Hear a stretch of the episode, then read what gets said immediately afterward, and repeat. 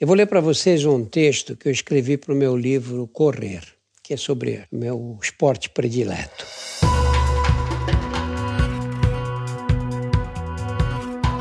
Olá, eu sou Drauzio Varela e aqui você vai ouvir outras histórias.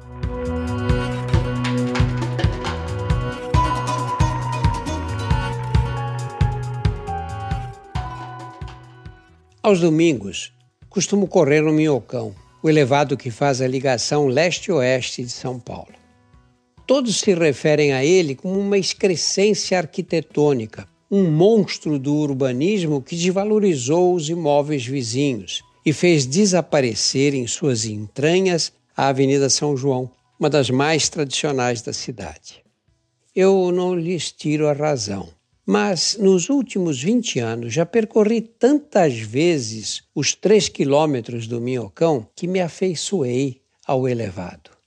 De seu início junto à Praça Roosevelt, no centro, até o final do Largo Padre Péricles, em Perdizes, a pista segue na altura do segundo andar dos prédios da São João, altura privilegiada que oferece ao transeunte a possibilidade de bisbilhotar o interior dos apartamentos fechado para o tráfico aos domingos, o Minhocão se transforma na praia dos paulistanos que moram na região central, como disse uma amiga carioca debochando do meu afeto pelo elevado. De fato, depois das nove da manhã, as pistas são invadidas por crianças de bicicleta, casais que caminham, gente de idade em cadeiras de roda, pais que chutam bola com os filhos pequenos, cachorros de estimação com donos sedentários que atiram objetos para fazê-los correr atrás, vendedores de suco, de água, refrigerantes, algodão doce, milho verde e até um bicicleteiro que conserta bicicletas no asfalto. Como tenho o hábito correr bem cedo, eu chego antes do tumulto. Às seis da manhã, quando a cidade silenciosa se recupera das extravagâncias do sábado à noite, o ambiente é outro.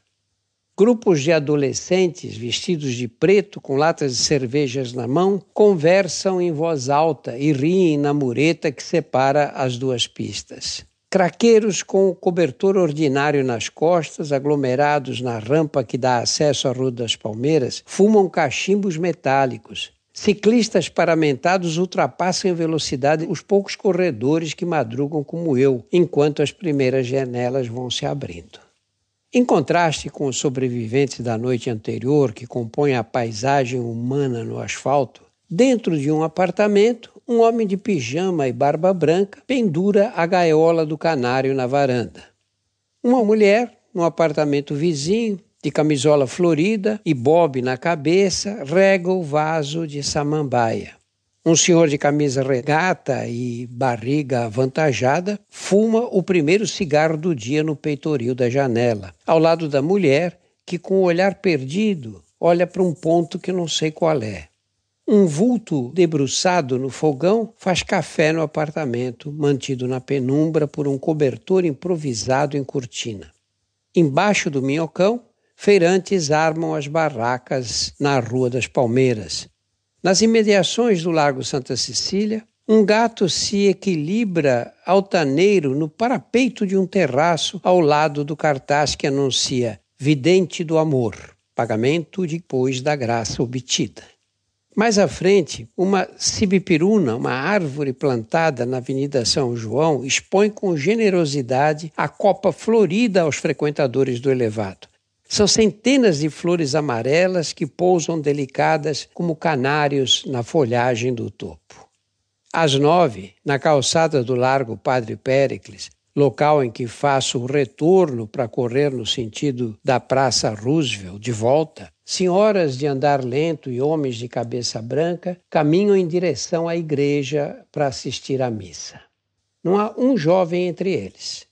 Que diferença das missas dominicais de quando eu era criança. Começavam às sete da manhã, com reprises de hora em hora, diante de plateias lotadas de fiéis de todas as idades. A última, a mais concorrida, acontecia às onze, frequentada pelas meninas mais bonitas do bairro e pelos rapazes mais velhos que tentavam flertar com elas na saída. O catolicismo era onipresente, a repressão sexual mais ainda.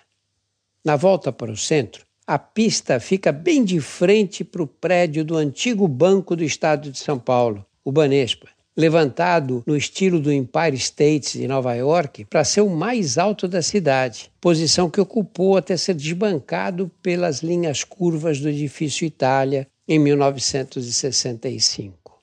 Durante o longo percurso diante do prédio, lembro com carinho do querido tio Odilo, irmão mais velho do meu pai, personagem muito presente na minha adolescência. Não que a lembrança de sua figura acolhedora deixe de me visitar em outros momentos, mas ela o faz ocasionalmente, enquanto em frente ao Banespa surge todas as vezes nítida e cheia de vitalidade. Semanalmente estarei aqui para contar outras histórias.